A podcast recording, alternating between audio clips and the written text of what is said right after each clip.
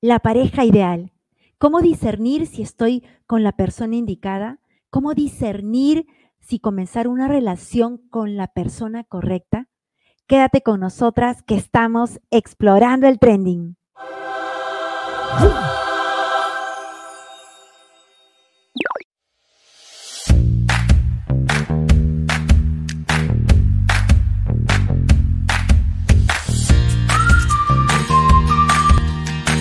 Hola, hola, ¿qué tal? ¿Cómo están? Hoy martes, pues primero quiero saludar a todos los que están conectándose, viendo este video o escuchándonos por Spotify. Como siempre, en Explorando el Trending tenemos grandes invitados. Alfombra roja, como decía una de nuestras amigas y colaboradoras.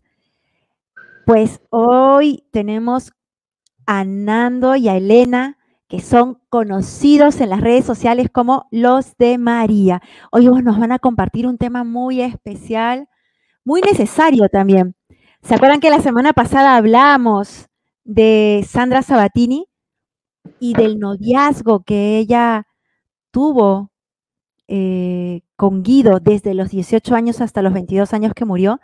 Bueno, hoy vamos a em, a profundizar un poquito más a través de la experiencia de vida y de los consejos y de toda la riqueza que nos van a compartir Elena y Nando. Así que bienvenidos, bienvenidos a Explorar en el Trending.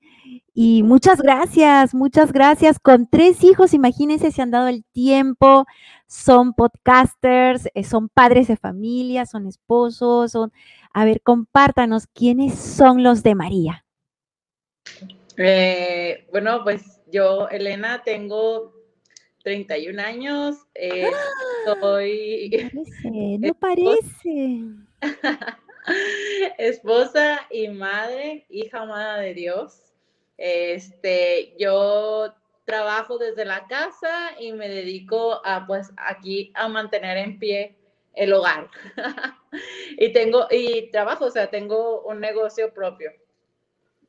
Wow. O sea, tienes un negocio propio, independiente, y aparte, pues la casa, cualquier mujer que nos puede escuchar y nos puede ver en ese instante, son las 24 horas. No hay hora de inicio ni hora de finalizar, ¿no es así? Es correcto, 24/7. Así es. Gracias, Elena. ¿Y tú, Nando? Bueno, yo soy Hernando, tengo 30 años, soy ingeniero, este, y ahorita soy director general de Evangelización Activa, que es una plataforma de evangelización digital. Eh, pues soy el, host del podcast de Una pareja real junto con Elena, mi esposa. Y también soy host del, del podcast Testigos, que es un podcast de entrevistas a católicos que se salieron de su zona de confort y que están haciendo algo por la iglesia, por el mundo. Muy bien, muchas gracias, muchas gracias. Así que a todos los que nos están viendo y escuchando, pues ya conocemos un poco más a nuestros invitados. Y como les decía en, el preámbulo, pues hablábamos de Sandra Sabatini y, y a mí me impresionó mucho lo que decía, lo que para ella era el noviazgo y lo importante que era. En, en ese sentido, ella hacía la relación de, de querer tener un noviazgo santo Sí, y de querer, así como amar a los demás, también comenzar a amarlo a Él, buscando la voluntad de Dios en esa vocación a la que el Señor le había llamado, que era el matrimonio. Ahora, yo les pregunto a ustedes, ¿es posible tener un noviazgo santo? ¿Es posible, eh, es lo mismo que decir una pareja ideal, eh, un noviazgo feliz, un noviazgo que, que no es tanto el tiempo, sino es eh, ¿qué, cosa, qué cosa lo haría santo, qué cosa sería para tener un noviazgo ideal y estar con la persona indicada. Bueno, mira, yo para empezar creo que una pareja ideal no existe. O sea, porque cuando nosotros pensamos en quién es nuestra pareja ideal, nos quedamos a veces muy cortos en la profundidad de todo lo que es la persona, ¿no? A veces solamente sacamos requisitos de un checklist de que, ah, ya tenía uno, un novio así, ya no quiero que tenga esto, ahora quiero que tenga esto. Pero la dimensión de la persona es muchísimo más grande, es muchísimo más profunda que ni nos alcanza la mente a dar para poder imaginar a una pareja ideal. Es mi, es lo que yo puedo decir desde mi experiencia, que yo también tenía mi pareja ideal, pero se queda, y que de la cual Nando no era nada de eso. Y la verdad es que ahora, o sea. Confesiones. ¿Perdón? Confesiones. Sí, este, y ya después que lo vi, dije yo, no, mi pareja ideal estaba bien pobre y, era algo bien miserable a comparación de lo que tengo a mi lado. O sea, jamás hubiera alcanzado a idealizar todo eso, jamás. Y un noviazgo santo, un, un noviazgo que busca la santidad, este, pues sí es posible porque es un noviazgo donde dos personas imperfectas buscan vivir en la voluntad, en la gracia, en el amor de Dios. Entonces, son dos cosas bien, bien diferentes, y la cual yo creo que una, el noviazgo ideal no existe, pero el noviazgo santo sí. Qué importante lo que nos dices. Gracias, Elena, porque Sí, o sea, y nosotras más, ¿no? Las mujeres mucho más. Tenemos una lista de cómo queremos ese novio, ¿no? Y, a veces no pisamos tierra, a veces lo idealizamos y, y a veces estamos esperando a alguien o buscando a alguien que no existe, ¿no? ¿Tú qué nos dices, Nando?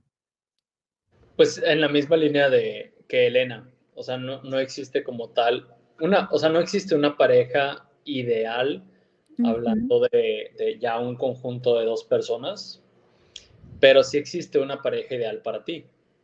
Y eso es lo que se tiene que descubrir, pero complementando lo que dice Elena, no lo vas a, es algo que no vas a descubrir de buenas a primeras, es algo que vas a tener que trabajar de la mano de Dios definitivamente a la luz del Espíritu Santo, porque no hay nadie que vaya a saber mejor qué es lo que realmente que necesitas que realmente Dios. Entonces es un, de cierta forma, esto de, encontrar la persona con la que vas a compartir toda tu vida es un abandono a la divina providencia tal cual.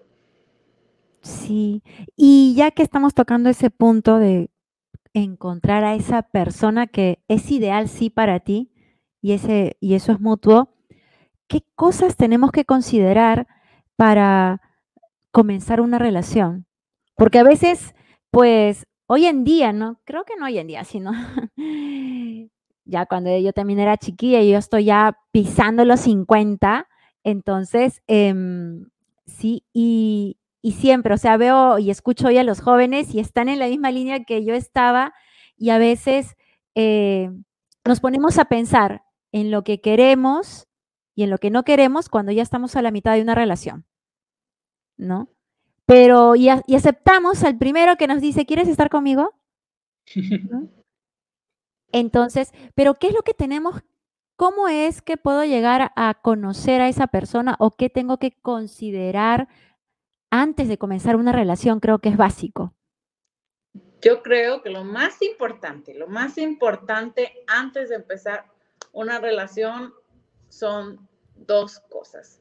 Estar bien contigo mismo este, ¿A qué me refiero? Pues si tienes heridas, buscar sanarlas, si hay algo ahí que no, que como que, a ver, si yo soy una persona muy insegura, una persona muy celosa, una persona este, posesiva, una persona así, o sea, no nada nomás con la pareja, sino con las amistades o con nuestra familia. Entonces, estar consciente que ahí hay algo que tiene que sanar. Nosotros no podemos este, bueno, muy, pues muchos así lo, ah, lo hicimos, pero lo ideal sería que primero estemos sanos nosotros y lo segundo, que estemos enamorados de nosotros mismos, porque no podemos amar a alguien si no nos amamos primero. Nadie puede dar lo que no tiene. Entonces, ya de ahí vienen un, ay, perdón, una serie de cosas infinitas y, y que tal vez para algunas personas serían a veces unas cosas más importantes que otras, pero para mí esos dos puntos son los ideales para empezar una relación con el pie derecho. Porque digo, sin ellos se puede empezar, pero no sabes bien cómo vaya, cómo vayas a terminar esa relación. Así es. Y ahora, caminando, yendo hacia, hacia lo más concreto, ¿y qué es lo que tengo que tener en cuenta? Digamos que ya todo ese proceso de sanación, de conocimiento, me amo, estoy estable y, y creo que puedo comenzar una relación. Ok, ¿qué tengo que tener en cuenta yo de una persona, ya sea hombre, ya sea mujer, ¿no? Eh, para yo comenzar, para yo decirle sí, te acepto para comenzar una relación. Mm, a ver si entendí bien la pregunta, pero yo diría que de entrada algo que se nos olvida siempre cuando vamos a entrar a una relación es que justamente vas a entrar a convivir con alguien que también es una persona y que por lo tanto tiene también muchos defectos y por lo tanto también aunque te ame te va a herir y que vas a entrar a un campo de batalla en donde los dos van a tener que limar asperezas y donde los dos van a salir heridos y donde los dos van a tener que estar luchando por un constante cambio, por una constante mejora y por un constante tratar de embonar sus, los diferentes ámbitos de sus vidas. Eso se nos olvida muchas veces. Muchas veces se les olvida, sobre todo a los que idealizan mucho las relaciones en pareja, el amor. Y se les olvida y entonces llegan a una relación y resulta que la persona de la que se enamoraron porque era el más guapo, el más amable, el más atento, empiezan a descubrir que sí es el más amable, el más atento, el más esto, pero también a lo mejor es el más enojón y el más explosivo y el más... Y te das cuenta que es una persona, ¿no? Y que tiene defectos, pero se nos olvida eso. Eso sí necesitamos considerarlo mucho antes de entrar a una relación. Y bueno, ya si hablamos de otras cosas, pues hay que también buscar a alguien que al menos en lo más esencial empate con nosotros. Es decir, estamos hablando de valores. Estamos hablando de valores, ya dejémonos de cosas de si le gusta o no los musicales, si le gusta o no comer carne, que si es vegano o no es vegano, que si le gusta o no hacer ejercicio, que si le va a los tigres o los rayados o no le gusta el fútbol, lo que sea.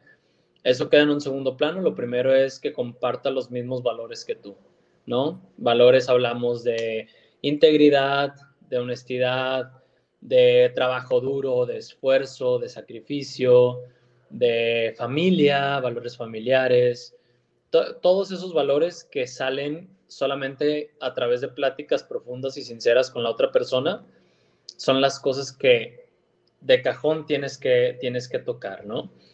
Nosotros hablábamos en un episodio de qué es lo negociable y lo no negociable. En, en tú saber para ti qué es negociable y qué no es negociable y con eso poder llegar con otra persona para conocerse y decir, a ver, este, qué es esto aceptable para mí y qué no es aceptable para mí. Antes también de empezar una relación estaría, está muy bien dejar en claro eso, porque no, son cosas que no se hablan y cuando empiezas una relación, híjole, este, como que es que yo no sabía eso. Entonces, nosotros decimos eh, a veces en el podcast de que no, pues sí puedes llegar preguntando eso, ¿no? para no hacer perder el tiempo a la persona, para que tú tampoco pierdas tu tiempo y que ninguno de los dos salga dañados y ya sepas a lo que vas. Sí, se me viene, se me viene ahora. La verdad es que qué importante es la comunicación, porque a veces pues no solo es para reunirnos y vernos la cara, ¿no? no es ese diálogo profundo, sobre todo profundo, como tú lo, lo acabas de decir, profundo, porque se me viene a la mente un, chiste que, el padre Ernesto lo hace, ¿no? Con el tema de, ay, las mujeres ya casadas, ¿no? Dice, es que me salió el. Me salió esto, me salió lo otro. Y dice, ¿cómo que te salió? ¿Te lo, ¿Te lo ganaste en una rifa, en un paquete de sabritas? O sea, ya lo conocías ya sabías que era así y aún así le dijiste que sí, pues es eso, ¿no? Y generalmente uno escucha el tema de, es que cuando se case lo voy a cambiar o va a cambiar, o es que cuando tenga sus hijos y sea papá va a cambiar, o es que yo lo voy a hacer cambiar, ¿no? El amor que yo le tengo va a cambiar. Y a veces es parte de ese, de ese, de esa irrealidad o de ese ideal que uno se pone y que, pues por eso hoy en día hay muchos divorcios, ¿no? Y divorcios de que, pues que no tienen, pues no tienen un fundamento, algo muy que tú digas, vale, o sea, realmente es muy grave y tienen que divorciarse, sino que justamente eso, ¿no? No hay un conocimiento previo, real, profundo de las parejas. Y hablando de eso, ¿cuánto tiempo, cuántos años tienen de casados? Seis. Seis. Seis. ¿Y cuánto tiempo tiene, tuvieron de noviazgo? Eh, ¿Tres y medio? Tres y nueve meses. Vamos a cumplir ahora en noviembre diez años juntos. Oh, ya mero se viene la fiesta. Entonces, 30, no, hombre, sí, ya tienen, es que no parecen. Si ustedes, o sea, la verdad es que yo pensaba que tenías veintitantos, Sanando también pensaba que tenía máximo entre 25 y 30, no más, pero, pero, pero es así. El Señor nos mantiene, ¿no es así? Es la ah. relación íntima con Él. Esperemos. Eh, sí, no, este, empezamos a andar, yo tenía 10, 21, y Nando tenía 20 y nos casamos, yo tenía 25 y Nando 24 recién cumplidos. Mm, mira, o sea, están allí. están, bueno. Bueno, algo que tú has dicho y, o sea, quisiera retomar algo que tú decías y que es muy importante, porque a veces eh, con el tema de lo que es negociable y no. ¿no? Hoy en día hasta para los noviazgos, em, para comenzar una relación, eh, de todo lo que es negociable, o sea, qué cosa, de, toda la lista que, podríamos mencionar o que hemos mencionado, o sea, ¿qué es lo primero? Me gustaría que ayudáramos un poco a clarificar a todos los que nos están viendo y escuchando, o sea, tres, cuatro, cinco cosas que no es negociable en una relación, que, que sí o sí tiene que primar, que sí o sí es lo básico. Y, y, podemos decir que, pues, teniendo esta base, teniendo este cimiento, pues, a pesar de las diferencias que tengamos, em, vamos a poder ser ese complemento, porque aquí estamos bien entrelazados. Híjole, mira, hermana, eh, a lo que hemos visto en el tantas parejas que nos han escrito y, y todo, de hecho, en un, en un, episodio hablamos acerca de lo que es negociable y lo que no es negociable. Lo que yo he visto es que hay, hay, bueno, pues primero, ¿qué es negociable y qué no es negociable, verdad? Bueno, pues sabes que lo negociable son las cosas que yo estoy dispuesta a ceder. ¿Sabes qué? No me gustaría, pero pues igual y si pasa, pues ni modo, ¿no? O sea, por ejemplo, este, Nando es muy ruidoso, yo no tanto. Entonces, a mí no me gusta lo, que sea tan ruidoso, pero pues igual es ruidoso, ni modo. Eso es algo negociable. Lo no negociable son las cosas que a ti en lo personal te importan tanto y que es algo primordial en tu vida. Yo, por ejemplo, algo no negociable en mi vida es la fe, en mi vida. Entonces, yo no estaba dispuesta a negociar eso. Entonces, era, igual y si Nando hubiera sido una persona atea o así, y respetara mi fe, ok, no tengo problema, porque pues no, es no me está pidiendo que yo renuncie, que yo rechace, que yo me separe de él. Pero si hubiese una persona atea que me decía, no vayas y no vayas a misa, no, no reces, ¿para qué? Si no sirve de nada, híjole, así ahí no, sí, vaya.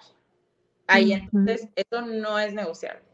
Y yo creo que las personas, cada quien tiene sus negociables y sus no negociables, porque así como para mí la fe es algo no negociable, tenemos, eso es el caso que me encanta contar de, del papá de una amiga que, que es cristiano y la mamá es católica. Entonces él, él decía, la señora decía, no, pues yo no voy a dejar de ir a mi misa ni nada, ni nada. Para la señora no era negociable. Y el Señor dijo, no voy a, dejar de ir a misa, ni esto, ni el otro. Ok. Y le dijo el Señor, pero no hay problema. Ay, le, le decía a la señora, este, pues tú tienes que dejar para que vayas conmigo y todo a misa, porque la fe de los niños, no sé qué. Y el Señor le dijo, no, yo voy a seguir yendo con ustedes, pero yo voy a seguir yendo acá. O sea, ¿sabes? O sea, para la señora no era negociable y para el señor tampoco, pero llegó a, llegaron a un punto medio. ¿Sí? Entonces, dices tú, bueno, eh, ahí hay algo como, pudieron mediar a eso, pero hay quienes, ¿sabes qué? No vas a misa, no vas a misa, no le enseñes eso a los niños, no eduques a los niños en tu fe, eso no sirve, eso, y se casan aún así. Entonces, para ellos eso era un negociable, ¿sabes? Entonces, depende mucho de, la, de las creencias de la gente, de los cimientos que hayan en su familia. Hay quienes dices, acabamos de enterarnos de unas personas que se iban a casar y le dijo, oye, pues sabes qué, este, pues, o sea, sí quiero que seas la esposa, mi esposa, la madre de mis hijos y todo, pero pues no quiero que seas mi única mujer. No quiero, no quiero ser con la única que, eh, que voy a estar. Y la chava le dijo, ok, pero siempre y cuando sea fuera de la ciudad. Y dices tú, ¿qué onda con eso, verdad? Siendo que para mí eso es imperdonable, o sea, imperdonable.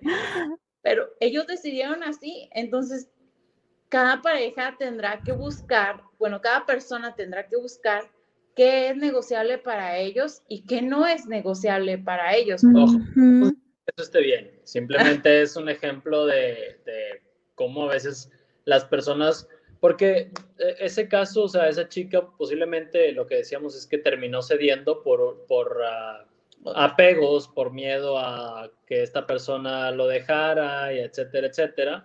Claro. porque muy posiblemente esta chica no hizo este proceso de saber tener bien claro qué es lo negociable y lo no negociable para ella. Claro, y, también. Ajá. Y también lo que decían hace, hace un rato, ¿no? sea, lo que comenzábamos, con lo que comenzábamos, mejor dicho, de, de, ese amor que uno se puede tener. O sea, si yo me amo a mí, es porque he experimentado el amor de Dios, ¿sí? De saber que Él me ama y así con ese amor que Él me tiene, me amo yo y puedo amar a los demás. Pero si no, pues eh, no, no tenemos claro eso y vamos a poder, y vamos a ceder, ¿no? En cosas que no. Sigue, Nando, disculpa que te haya interrumpido, pero sí es, supera la realidad, a veces es, la realidad supera la ficción, mejor dicho. Qué bárbaro. Pero no, eso era todo. Ajá, porque yo les iba a preguntar, eso es en el tema del matrimonio, porque en el noviazgo, ¿qué es negociable? Yo puedo negociar, o sea, siempre, no es de hace 10 años, 20 años, sino hasta ahora, ¿no? O sea, ¿quieres estar conmigo? Bueno, como ahora lo decías, ¿no? Pero en otro sentido, pues tengamos primero relaciones. Es negociable tener, o sea, si yo estoy con un muchacho y este muchacho me dice, bueno, si queremos, si quieres que siga este noviazgo para casarnos y hablan de matrimonio, pues tengamos relaciones. Eso es negociable, no es negociable, aunque ahora es muy común pero no podemos generalizar porque hay parejas así igual que ustedes, hay muchas parejas que, que, pues sí, o sea, quieren, quieren realmente entregarse totalmente a esa persona después de haberse unido en el matrimonio, ¿no? En el sacramento del matrimonio. ¿Es negociable eso? Ah, eh, es que creo que tenemos que irnos más para atrás. Ahorita la gente está muy diluida. O sea, la gente está tan diluida que ni siquiera conoce cuáles son sus valores fundamentales. Entonces, lo primero es sentarte a escribir y hacerte consciente de cuáles son tus valores fundamentales. A mí, Hernando, ¿cuáles son mis valores fundamentales?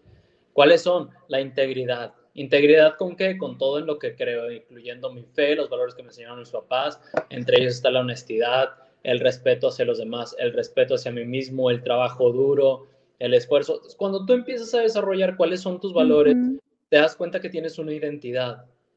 Y cuando te afianzas de esa identidad, es muy difícil que llegues a traicionar esa identidad que está caracterizada y cimentada en unos valores firmes y sólidos. Entonces, cuando tú tienes, por ejemplo, el respeto hacia los demás y hacia uno mismo, desde ahí puede partir este el, el desear vivir en castidad, o, o, lo puedes poner más explícito, como a lo mejor uno de los valores fundamentales para ti es la pureza, ¿no? Y de ahí parte también, es una raíz fuerte también para el decidir vivir en castidad hasta el matrimonio.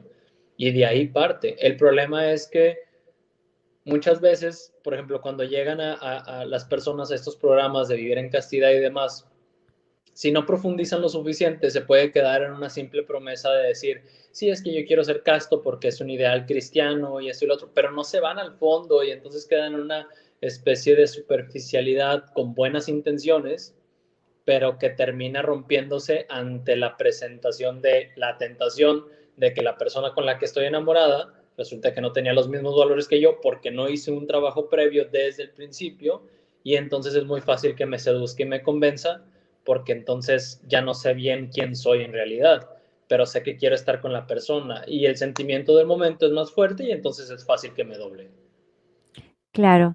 Y ahora con lo que nos decía Nando, recuerden el podcast que tuvimos y hablamos de la castidad y justamente hablamos de esa castidad que no solo es física, sino que va más allá, de una pureza, como decías muy bien, de una pureza de sentimientos, de pensamientos, de acciones, que no solo está relacionado con el sexo, sino que va más allá y, y que es toda nuestra persona íntegra, ¿no?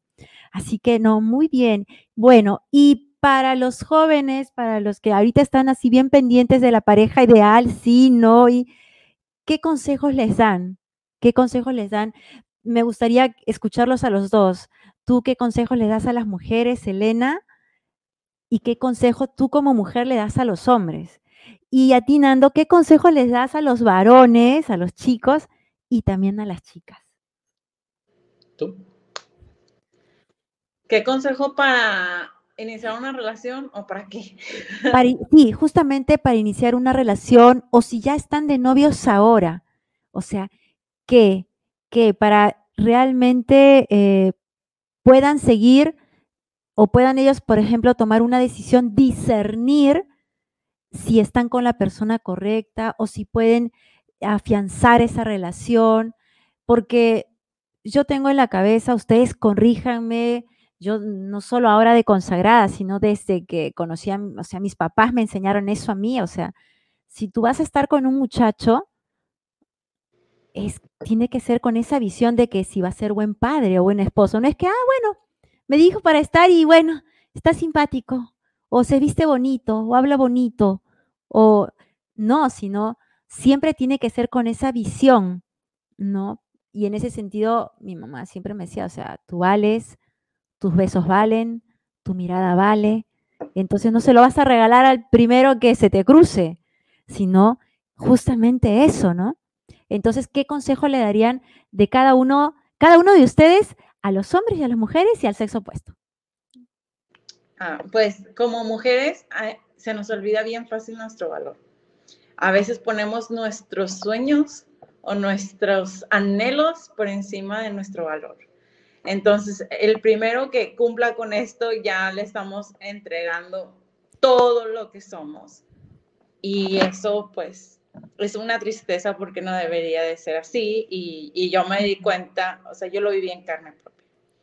Entonces, para lo, lo que les decía, para em, antes de empezar una relación, ámate, ámate como a nadie. Nadie te va a amar en este mundo más que tú. Si tú no te amas, si tú no te respetas, si tú no te eres fiel a ti, no esperes que otro lo haga.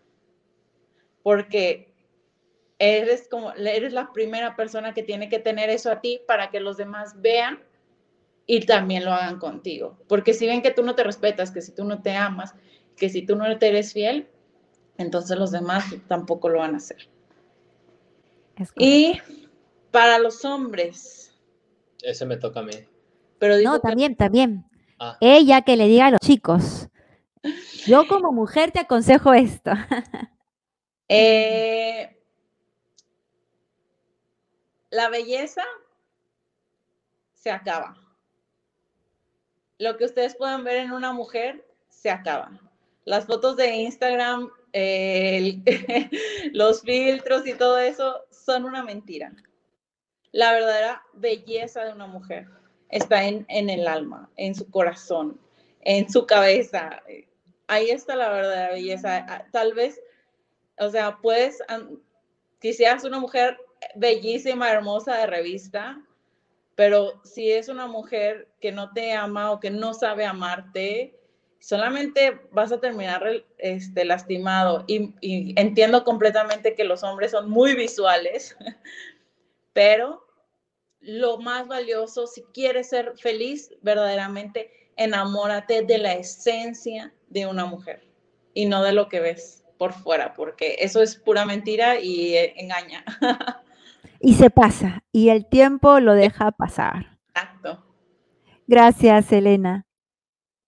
Y yo es, este, no voy a hacer diferencias para los dos, hombres y mujeres. Métete a internet, métete a Google, ponle valores, saca una lista de valores, pon, si eres cristiano, pon valores cristianos, saca una lista de valores cristianos y vélos todos y analízalos todos y agarra cinco que creas que son los que más te caracterizan. Y en base a esos cinco, desarrolla el por qué crees que te caracteriza. Ya que tengas eso, vas a tener más claro quién eres. Ya cuando tengas claro quién eres, ahora sí, adéntrate en una relación y no pierdas el tiempo ni hagas que la otra persona pierda el tiempo. Si ya estás en una relación y no has hablado sobre si les gustaría casarse o no, si les gustaría tener hijos y cuánto, si les gustaría trabajar a los dos o no, si les gustaría viajar, si cómo les gustaría que fuera la casa, si no han hablado de eso y ya tienen más de un año juntos, focos rojos, hablen de eso ya, si no, no saben ni hacia dónde están yendo. Y si apenas estás viendo si vas a empezar la relación o no, siéntate con la persona y dile, no quiero que ni tú ni yo perdamos el tiempo y quiero que hagamos preguntas intensas desde el inicio. Porque yo, si voy a entrar con alguien, quiero que sea con miras hacia algo serio. Se acabó. Puede que espantes a muchos, a muchas, de eso se trata. De espantar a los que no. ¿Para qué lo quieres si no busca algo serio? El que se va a plantar delante de ti y se va a quedar después de esas preguntas, ese ya las lleva más de ganar. Entonces, no pierdas el tiempo ni hagas que alguien más pierda el tiempo. Pero primero lo de los valores, por favor. aquí, se, muchas gracias. Aquí se vio así la practicidad de los varones. Nosotros, y la practicidad así al punto, directo. Vamos a tapar el hueco. sí, es que se problemas si hacen eso. Es que sí, sí, porque así podemos partir de una realidad, de una realidad, de verme a mí, porque a veces también nosotros las chicas, ¿no? Hacemos, o los varones también queremos una mujer, muchas veces, seguro ustedes han escuchado las bromas, ¿no? Entonces, esta chica está buscando a San José y ella está buscando a María. Y no la van a encontrar. O sea, pero, y, la pregunta, o sea, ¿y tú lo eres? Eso que tú quieres, eso que tú buscas, ¿lo eres? Y va muy de la mano con lo que acabas de compartirnos. Bueno, mm, la verdad es que ha sido, yo lo he disfrutado bastante, escucharlos, verlos y sobre todo, es que importante es no idealizar es amar a la persona tal cual es. Así como una amiga lo decía, paquete completo. Pero si yo acepto, lo acepto todo. Y amo todo. Y no espero cambiarlo, sino más bien eh, acepto desde un inicio, sabiendo y reconociendo y viendo la realidad, ¿no es así? Y, bueno, em, quisiera terminar con, esta, con estos grandes invitados ¿sí? El que no perdamos el tiempo. Sandra Sabatini, una muchacha de 22 años, sí, desde los 18 años vivió un noviazgo y quería que sea santo. Entonces, si estás de novio, como decían acá nuestros invitados, no pierdas el tiempo. No pierdas el tiempo, porque ya seas hombre, ya seas mujer, eres valioso. Tu tiempo es valioso, tu compañía es valiosa y vive y disfruta cada momento. Y para vivirlo en plenitud, pues hay que conocerse y conocer al otro, amarse uno y amar al otro. Así que mil, mil, mil gracias. Mil gracias, Elena, mil gracias, Nando, más conocidos como los de María. Dios los bendiga y sigan llevando su testimonio a tantos matrimonios jóvenes y a tantos novios que también necesitan necesitan una guía de cómo tener una relación, una verdadera relación o cómo empezarla. Dios los bendiga y ya saben, estamos explorando el trending. La siguiente semana nos vemos, búsquenos en las redes y por Vida Change. Bye. Adiós. Gracias.